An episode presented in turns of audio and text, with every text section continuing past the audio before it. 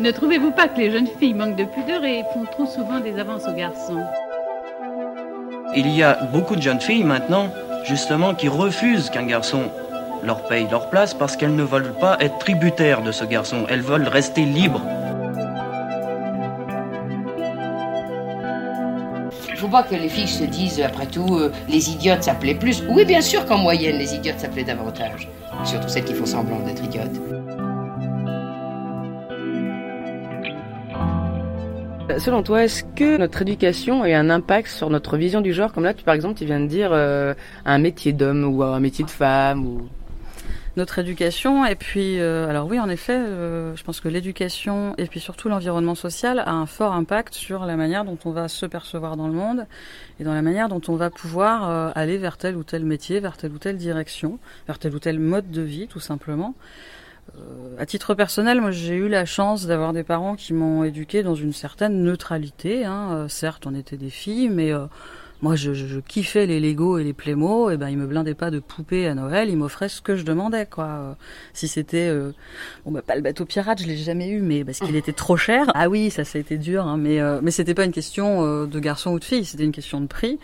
Euh, voilà, je jouais aux Lego, notamment j'avais tous les Lego trop classe de l'espace, qui n'étaient pas catégorisés en jeux de filles.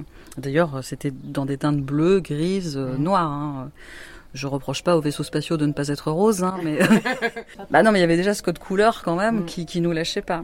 Donc moi, dans mon cas, euh, voilà, éducation assez euh, assez équilibrée. Euh, on faisait la cuisine avec ma sœur, avec ma mère, mais mon frère en faisait tout autant. Il faisait tout autant la vaisselle toutes les tâches du quotidien. L'idée de ma mère étant tout simplement de nous apprendre l'autonomie, qu'on soit garçon ou fille il n'y avait pas vraiment de différence. Mon frère a même fait euh, du tricot parce que ma mère voulait nous apprendre à tous les trois à tricoter. Ben, mon frère aussi. Bon, disons que c'était une, une, vision de ma mère, quoi, d'amener une simple ouverture d'esprit, euh, de bah oui, vous faites ce que vous voulez. Elle n'était pas euh, dans la question du genre, mais alors pas du tout. Hein. Je pense pas que ma mère se soit jamais posé la question, question générationnelle.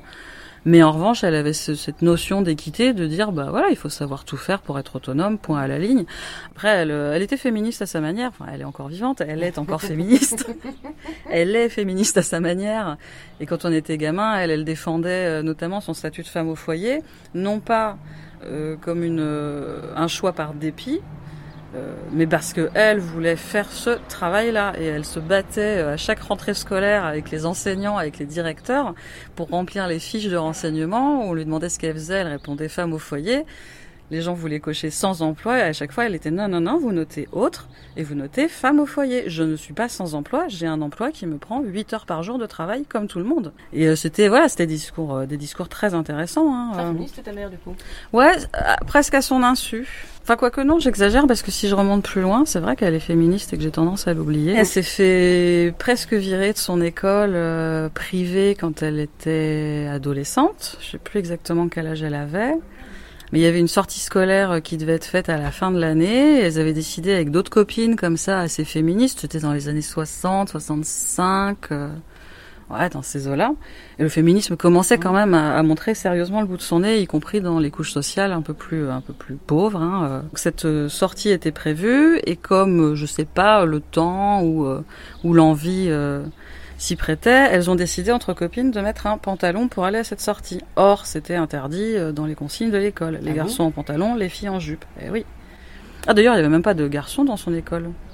Et elle devait porter la jupe, c'était une obligation. Elle avait un uniforme ou Non, non, non, c'était une petite école, donc je crois pas qu'il y avait d'uniforme, mais en revanche, il y avait cette obligation de porter une jupe ou une robe, euh, voilà. Et donc si elle se fait agresser, on lui dit bah pourquoi t'étais en jupe? Bah à l'époque, euh, tu sais, dans les années 60, 60, 65, la question de l'agression se posait pas tellement. Les femmes ne sortaient pas, ne sortaient pas seules, ne rentraient pas seules. Tu sortais parce que t'avais euh, ton petit ami validé par ta famille. Enfin, je sais pas, dans la dans la société que ma mère fréquentait, ouvrière, tu sortais pas toute seule. Ben ouais, c'était pas facile.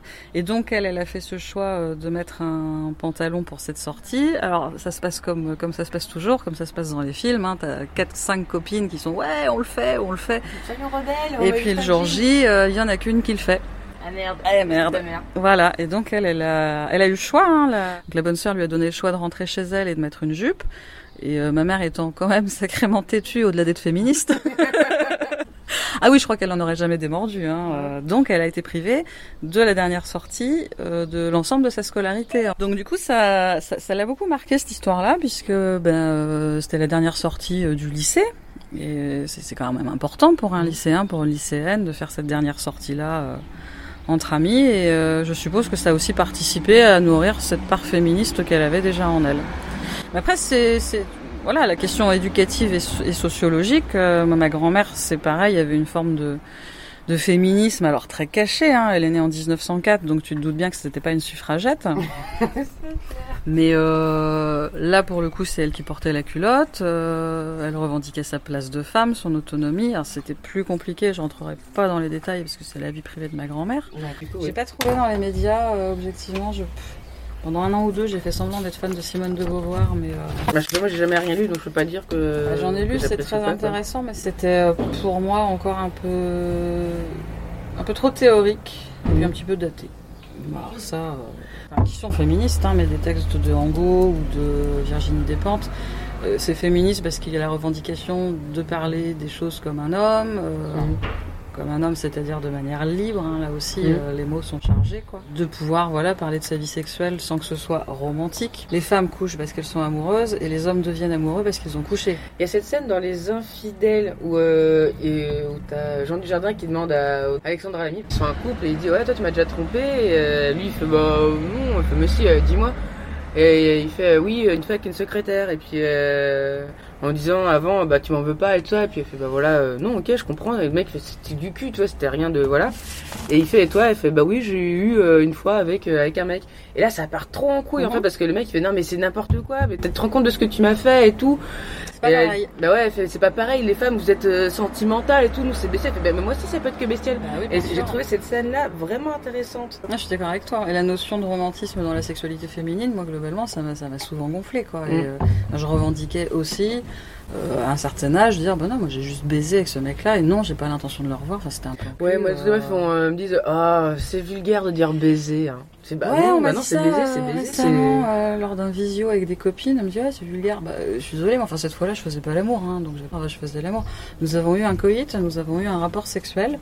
Euh, non, on Bah, a autant dire baiser, hein, parce Bah, que ouais, dire j'ai eu un coït, putain, c'est ça, alors. Ça fait pas un plaisir. Bah, c'est médical, ça, ça renvoie pas du tout au plaisir en Bah effet. voilà, euh, coït, c'est juste pénétrer. Hein. Ouais. Euh, c'est pas euh, j'ai pris du plaisir. j'ai trébuché sur une table Ouais, et ça, voilà, coït. c'est comme se cogner dans un coin, c'est coït. C'est pareil, moi quand j'étais euh, ado, j'étais complexée. Quand j'étais jeune adulte, on va dire 18-20 ans, euh, j'étais toujours complexée. Je m'habillais euh, basique, hein, jean noir, euh, chaussures noires, pull ou t-shirt noir, éventuellement débardeur. Cette question du port de la jupe, de la féminité, on va dire comme ça, sociale, j'ai eu du mal à m'y faire. Et ce sont des amis qui m'y ont poussé. Avec cette même question que tu cites, et pourquoi tu t'habilles pas plus souvent en fille, et pourquoi t'es pas plus féminine, et pourquoi ceci, et pourquoi cela, Et parce que c'est plus confortable, parce que quand je suis en soirée, je peux m'asseoir par terre, je suis pas emmerdée avec ma jupe. Des choses basiques. Après, euh, moi, quand ça a commencé, euh, ça m'a fait vraiment plaisir de pouvoir commencer à être dans ces codes féminins. Mm. Il y avait une espèce de reconnaissance sociale. Alors euh, voilà, t'as pléthore de compliments. Euh, ah bah ça y est, tu t'es fait belle, tu t'es Alors tu t'es fait belle, comme si t'étais pas belle Oui, c'est en ça. pantalon et t-shirt, quoi. Comme C'est si t'étais pas féminine dit, ouais. en pantalon. Ouais. Ce qui est là encore complètement faux. Enfin, moi j'ai fréquenté euh, des femmes qui étaient d'une grande féminité et je les ai jamais vues porter la moindre jupe. Mais voilà, c'était le- leur façon d'être, de, de, de s'habiller un peu, d'être tout simplement, de parler, où ça incarnait une certaine féminité, sans qu'elles aient besoin de se coller une mini-jupe. Ouais.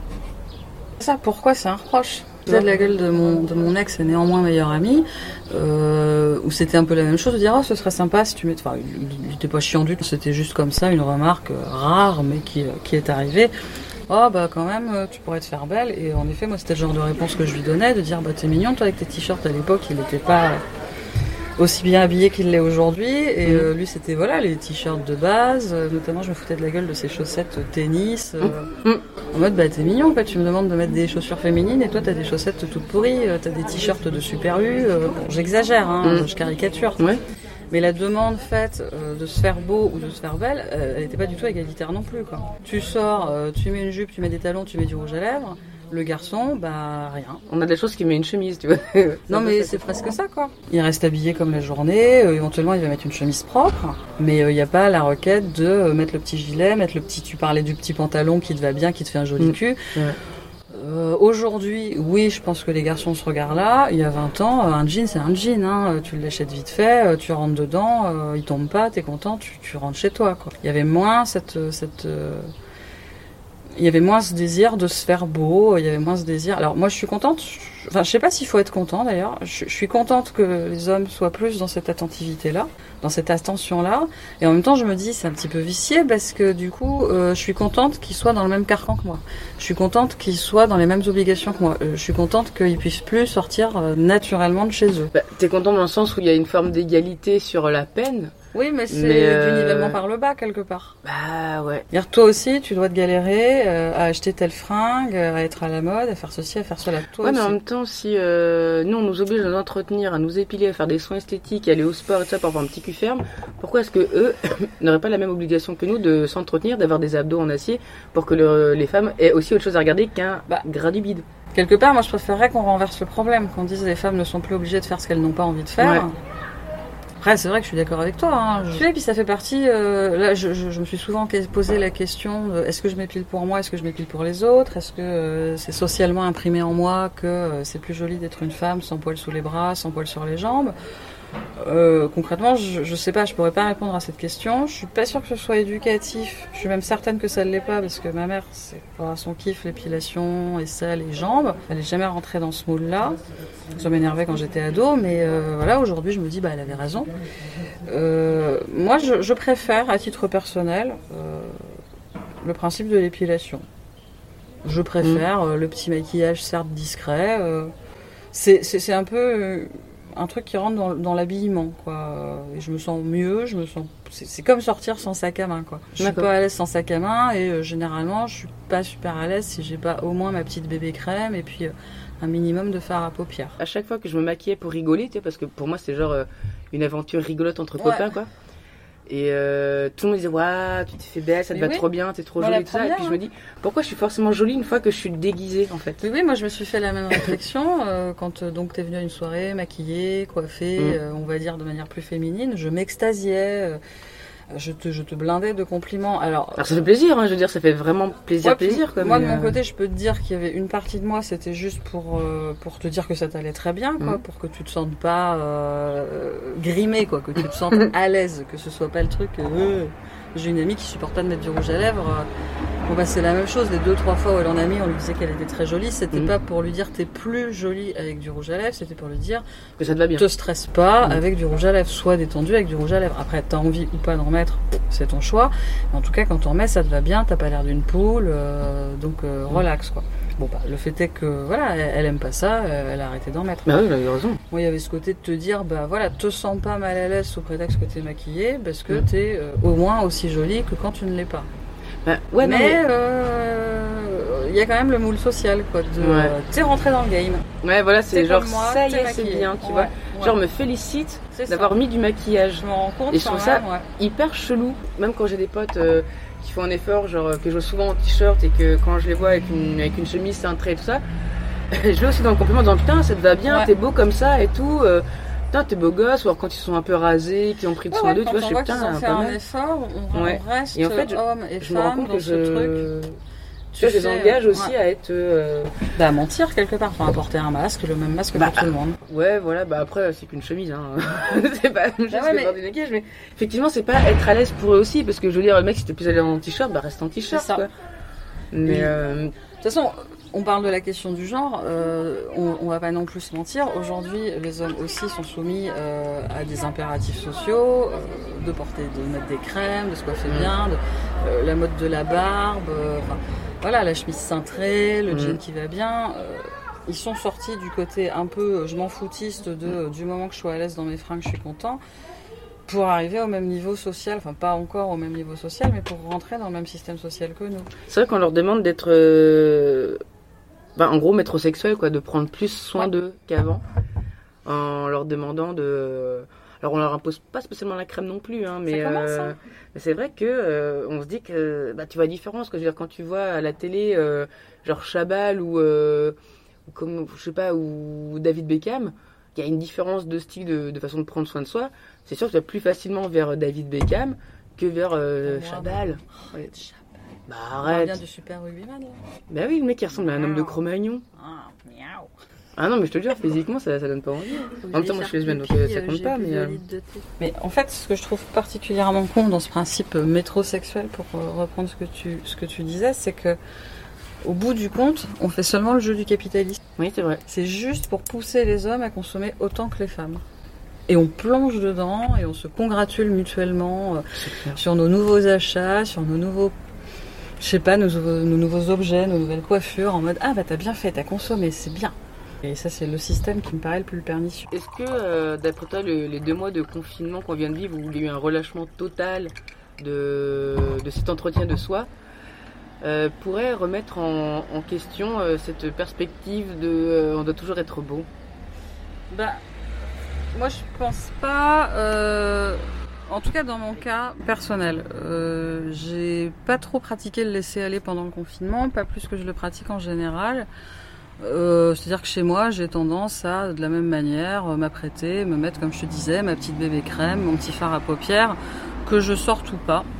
Euh, donc je l'ai fait. euh, C'est deux mois en pyjama.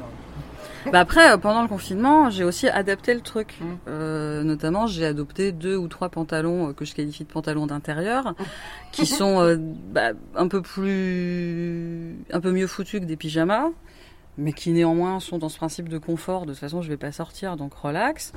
Euh, pareil, je portais des t-shirts plus cool. Je portais beaucoup ce truc-là, euh, mon petit, euh, mon petit, euh, Mon petit ah, kimono. mon petit kimono, parce que bah, quoi que j'ai en dessous, ça fait tout de suite un truc un peu plus habillé.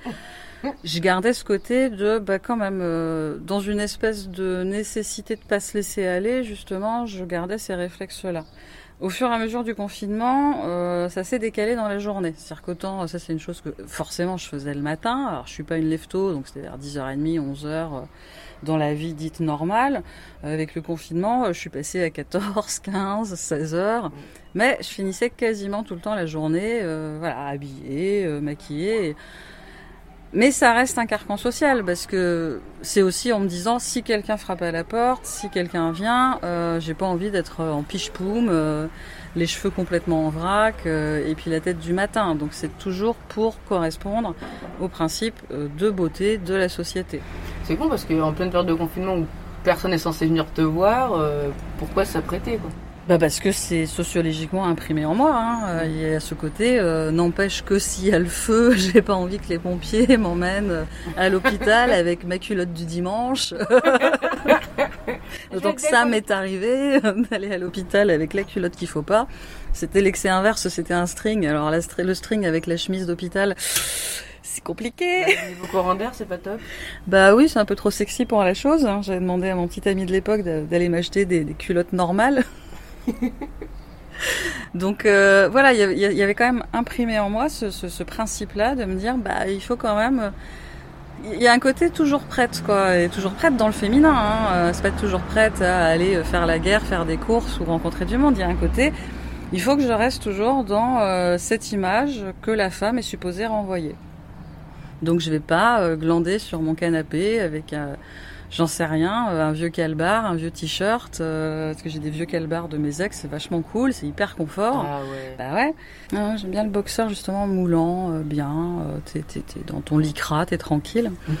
On saurait pas t'offrir pour ton anniversaire. Bah, pour... oh non, j'en ai encore pas mal là. Mais un jour, il faudra que j'en rachète. Non mais des neufs ça peut être Non, bien ouais, vrai, aussi, hein. Des petits noirs dîmes là. Je regardais pendant le confinement s'il existait des. Enfin, il existe forcément. Mhm. Mais j'ai jamais pensé à acheter euh, des, des boxeurs euh, de ce genre-là parce que je pensais pas à les mettre sous mes vêtements. Et c'est vrai que ça, ça peut changer. euh, le confinement peut changer ça. Me dire, ce petit boxeur, je suis confort dedans. Je peux être chez moi tranquille. Et puis juste, si on sonne à la porte, encore une fois, bah, j'ai plus qu'à enfiler mon jean. Mhm. Et, et voilà, je m'égare un peu. Mais moi, j'ai maintenu ça. Alors pour les autres. J'ai été très très choquée au début du confinement de beaucoup beaucoup de messages que je qualifierais de super sexistes, enfin qui sont super sexistes, où on entendait, on voyait, on lisait euh, des, Facebook. propos sur Facebook, sur Twitter, à la radio. Oh là là, tu vas voir dans quel état on va retrouver les femmes à la fin du confinement, elles seront pleines de poils, elles vont plus se maquiller, donc comme si on allait devenir moche du jour au lendemain euh, sous prétexte qu'on n'appliquait pas ces principes-là euh, de la soi-disant féminité. Euh, Il y a eu évidemment des réponses de femmes qui, disaient basiquement euh, bah attendez les mecs, euh, je vous informe juste que globalement dans le quotidien quand vous vous laissez aller, vous êtes accessoirement éventuellement pire que les gonzesses. Donc on se calme. Euh, et puis en effet, assez rapidement, il y a eu ces propos-là de Tonio, de dire mais enfin, euh, vous aussi, vous allez chez le coiffeur une fois par mois, donc vous aussi, vous allez avoir des têtes pas possibles. Et puis en l'occurrence, on s'en fiche. Ça s'est calmé au fur et à mesure du confinement. C'était assez vrai. choquant. Ouais, au hein. début, ouais, j'en ai vu beaucoup euh, Ouais. circuler. moi. Ouais, carrément. Moi, après. Avec des propos hyper durs, hein, du style tu vas pas reconnaître ta femme sans maquillage, enfin des, des trucs, t'es là, mais euh, on est quand même pas réduite euh, aux vêtements qu'on porte et au maquillage qu'on se fout sur la tronche, quoi. C'est parti en mode blague, mais c'est vrai que dans un sens, c'est un peu vexant quand même. Il y a toujours du vrai derrière les plaisanteries, hein. il y a toujours une pensée, euh, une pensée pensée. Hein. Le, le premier mec qui a fait cette blague, consciemment ou inconsciemment, il pense qu'une nana c'est mieux en petite robe du soir et en maquillage, quoi. Oui, oui, il y a pas de chance qu'il les aime velus ou alors effectivement. Bah oui, a- quand même, ça dit quelque chose de vrai. Et puis la manière dont la manière dont ces messages-là se sont transmis de manière complètement virale sur Facebook notamment, euh, ça prouve aussi que beaucoup d'hommes riaient à ça, partageaient ces publications, donc quelque part pensaient Ah, qu'il y avait moi, quelque chose de vrai. hein. hein. Ah non, moi ça m'a fait euh, rager. euh, J'ai vu euh, Laurine réagir à une de ses publications. euh, elle avait totalement raison. euh, voilà.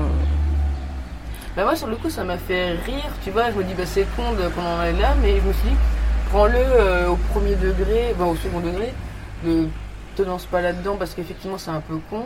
Dire, euh, le mec il a pensé ça bêtement, puis voilà il a fait circuler, enfin on s'en fout quoi, mais euh, Moi ça m'a pas fait après, rire. Moi je me rase Euh, pas, donc qu'est-ce que j'en ai à branler, tu vois, je me sens pas spécialement concernée en plus. Justement, c'est ce à quoi je voulais arriver. Ça m'a pas fait rire pour deux raisons. Euh, premièrement, c'est pas pour les hommes, c'est pas pour la séduction que je m'habille, que je m'épile et que je me maquille. C'est pour moi me sentir bien avec moi-même. C'est pas dans un truc de séduction perpétuelle. Voilà, ça m'a profondément agacé de devoir euh, imaginer que les hommes penseraient qu'on fait ça pour eux. Moi, je le fais pour moi, pour me sentir bien. Ouais, quand on est des objets de désir, forcément on peut faire que pour leur désir. Bah oui, mais tu vois, enfermé dans le confinement, je le faisais aussi parce Mm. que pour moi, il était important que je garde cette espèce de petite rigueur de euh, voilà, je vais pas me laisser aller, euh, bah, je vais faire un peu de sport, je vais faire un peu de ceci, un peu de cela, et puis aussi pour maintenir une bonne forme psychologique, je vais aussi garder mes habitudes quotidiennes. Et l'autre raison pour laquelle ça m'a choqué, bah, je l'ai oublié. Euh, Est-ce que tu aurais un petit mot de la fin pour, euh, pour nos auditeurs? J'ai pas forcément un petit mot, je vais voir, hein, je sais pas, tu sais, je suis bavarde. Ouais. Bah, Il y a une question à laquelle j'ai pas du tout répondu, hein, c'est euh, ta première question. C'est euh, c'est quoi pour toi être un homme? Ouais. Et ça, j'y ai pas répondu et je sais pas ce que je vais répondre, donc voilà. Euh, c'est quoi pour moi être un homme? Euh, ben en fait, j'en sais rien, c'est compliqué. C'est pour ça que je veux y revenir. D'accord. C'est que en vérité, je sais pas. J'ai eu euh, la chance de rencontrer euh, des hommes, des travestis, des trans, euh, des drag queens. Ce que j'en ai retenu à la fin, c'est que justement, être un homme ou être une femme, ça veut pas dire grand chose, sauf, sauf pour celui qui, qui se dit et qui se pense homme ou femme. Mais je saurais pas définir c'est quoi être un homme en fait, mis à part l'aspect euh, bah, génétique qui du coup est tout aussi faux. C'est pas parce que t'as euh, un phallus euh, que t'es un homme. Euh, donc qu'est-ce qui définirait l'homme? Je nous épargne le côté encore une fois sociétal de c'est avoir du pouvoir, c'est avoir de la musculature, c'est avoir du poil au menton, voilà, les grands clichés. Euh, et d'ailleurs, parfois, je plains les hommes du 21e siècle de me dire, mais euh, eux, euh, comment ils se situent aujourd'hui? En effet, c'est peut-être plus une question qui se pose. Avant, être un homme, c'était... Ouais, je peux peut-être penser ça historiquement. Avant, être un homme, c'était travailler, avoir la charge de la famille, s'en occuper correctement, que ce soit financièrement, que ce soit humainement. Aujourd'hui, bah, il a plus ça à charge, puisque la femme peut s'en occuper aussi bien que lui. Euh, on n'est plus dans les propos des années 80. Être un homme, c'est être super viril, donc avoir euh, un plus gros sexe que son voisin. Euh, bah, je sais pas. C'est une bonne question. Je. Je connais des hommes hétéros, des hommes homos.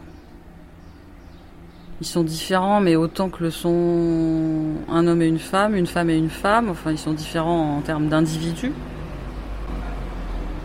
Je sais pas, c'est marrant. ça m'intrigue vraiment. Dire, je peux pas répondre à ça. Ça, c'est vraiment intéressant en vrai. Vraiment intéressant en vrai, c'est dire. Hein. Euh, je pense que je vais pas pouvoir t'en dire plus. J'essaie de réfléchir, de me dire bon bah c'est pas qu'est-ce que c'est qu'un homme intrinsèquement, c'est qu'est-ce que c'est qu'un homme pour moi? Bah, j'ai bien peur que là encore ce soit assez négatif en fait. Je crois qu'un homme pour moi aujourd'hui, euh, c'est quand même souvent un prédateur, c'est quand même souvent euh, quelqu'un qui peut être assez angoissant. Euh, c'est quand même souvent quelqu'un avec qui va se jouer une relation de dépendance. Pourquoi? Professionnelle notamment. Ce sont les hommes qui sont au plus haut poste et ce sont donc les hommes qui décident. Ce qui place la femme dans une position ambiguë euh, entre revendiquer ses capacités professionnelles et puis jouer ou pas la carte de la séduction. Euh, un homme, qu'est-ce que c'est? Un homme, c'est quelqu'un qui sait faire du bricolage, euh, pas tant que ça. J'ai autant de copines que de copains à en faire, voire plus de copines maintenant à en faire que les hommes. Bah, je ne sais pas. Et pourquoi tu vois l'homme comme, comme un prédateur? Parce que c'est le cas. D'accord. Ben, euh, parce que non, mais réellement parce que c'est le sentiment que ça m'évoque. Euh, soit je suis avec des amis et encore une fois la question, euh, je suis avec euh, des hommes ou des femmes ne se pose pas. Ce sont des amis point à la ligne. Soit je suis avec des inconnus. Et ce principe, encore une fois, de séduction va, va, va, vite entrer en ligne de compte. Et moi, je trouve ça anxiogène d'être tout le temps dans une relation séduction contre séduction. Quoi. C'est comme s'il fallait toujours jouer un rôle devant un homme. Alors c'est un ressenti, tout ce qui est de plus personnel, hein, c'est pas du tout euh, l'ensemble des femmes qui vont penser comme moi. Mais euh, voilà, mon ressenti aujourd'hui, c'est de me dire ça. Il y a une espèce de, de truc inscrit, euh, pas dans mon ADN, mais dans, dans la manière dont j'ai vécu ces 40 et quelques dernières années, de me dire, ben, il me revient, euh, je me coupe la parole à moi-même. c'est ce que tu veux. Hein. Tiens, je te donne le il, il, il... non, quand même pas. Il me revient, euh, merde, je l'ai perdu c'est ce truc quoi de, de, se dire ah oui si c'est ça. Il me revient en mémoire ce truc qu'on m'a on m'a dit pendant toute l'adolescence euh, les copains les copines euh, c'était de dire tu peux pas être ami avec quelqu'un du sexe opposé. Euh, si t'es ami avec un garçon c'est que forcément il y a du désir entre vous. Et moi j'étais très amie toute mon enfance toute mon adolescence et encore aujourd'hui avec des hommes autant qu'avec des femmes sans que la question du sexuel se pose. Mais il y a aussi de ce côté là quelque chose de, de que la société te reproche quasiment. Quoi. Tu ne peux pas être ami avec un homme. Et si tu es ami avec un homme, euh, tu, euh, tu te trompes toi-même ou il te trompe quelque part dans sa façon d'être, parce qu'en vrai, il veut te sauter. Euh, ça m'évoque. Zone. Ouais, d'où la fameuse friend zone. Tu sais d'où ça vient cette expression d'ailleurs oh, Moi aussi. Burger quiz. Source de connaissances inaltérables. Les références du confinement, c'était quoi Wikipédia? Non, Burger Quiz. On a plein. Mais euh, voilà, donc je pense que ma vision euh, de l'homme prédateur ou de l'homme euh, avec qui il y a forcément une relation de séduction, ça vient de ce côté, on va dire sociétal, que on devrait, on supposément être ami avec des femmes quand on est une femme, être ami avec des hommes quand on est un homme et que le sexuel viendrait toujours pointer le bout de son nez quand on est un homme avec une femme, ce qui est complètement con euh, de fait. Ce qui est d'autant plus con que voilà, tu peux être ami avec des femmes homosexuelles et la question sexuelle se pointe pas. Tu peux être un garçon être ami avec des hommes homosexuels et la question du sexuel se pose pas puisque c'est des potes. Mais je sais pas, moi je pense que ça a dû euh, s'imprimer un peu dans ma tête euh, de me dire bah s'il y a un homme, il y a un rapport de séduction, donc il faut que je sois à tel niveau. Il faut que j'ai, il faut que je, il faut que j'ai tel type de comportement. voilà, il faut que je rentre dans ce moule-là. Et ça me déplaît. Et du coup, euh, je pense que c'est ça qui génère ce sentiment un peu de, d'inconfort avec un homme. Avec peut-être un fond d'inquiétude aussi de me dire est-ce qu'il veut euh, me pécho? Est-ce qu'il veut me draguer? Euh, Qu'est-ce que je fais par rapport à ça? Et ça, je pense que c'est quand même la société qui, qui me l'a un petit peu mis dans le crâne. Hein. Est-ce que ça a gâché tes soirées? Ce genre de. Euh, ça n'a pas gâché mes soirées, mais ça me fait euh, angoisser avant des soirées. D'accord. Ça me pose un stress, euh, notamment ce que je te racontais sur les talons. Bah, suivant les soirées, je vais me dire, bah là, j'en mets vraiment pas parce que j'ai pas envie de me faire draguer. Donc ça, c'est une espèce de, protection. Si je, encore une fois, je l'ai dit en début d'entretien, si je joue trop la carte de la féminité, je me mets dans une position de danger.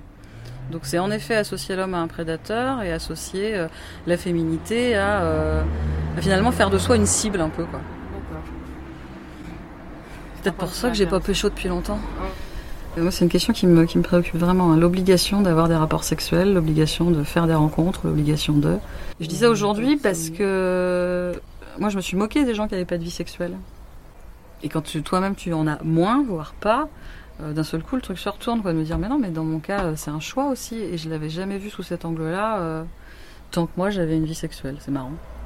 Alors, une conclusion quelque chose de positif parce que je l'ai pas vraiment été euh, durant cet entretien. Il me semble qu'aujourd'hui, en tout cas, il y a plus de liberté de donner aux uns et aux autres euh, pour se situer dans son genre, dans sa sexualité, dans sa façon d'aimer. je pense dans mon impression, la société évolue dans le bon sens. Euh, je, sais qu'il reste encore beaucoup de choses euh, contre quoi il faut lutter. Mais notamment, tu vois, ces entretiens que tu fais actuellement, ben, je pense qu'il y a 20 ans, ça aurait été difficile que les gens s'expriment librement sur ces questions-là. Et il y a 40 ans, j'en parle même pas. Et toi, qu'est-ce que tu regardes? T'as jamais vu une femme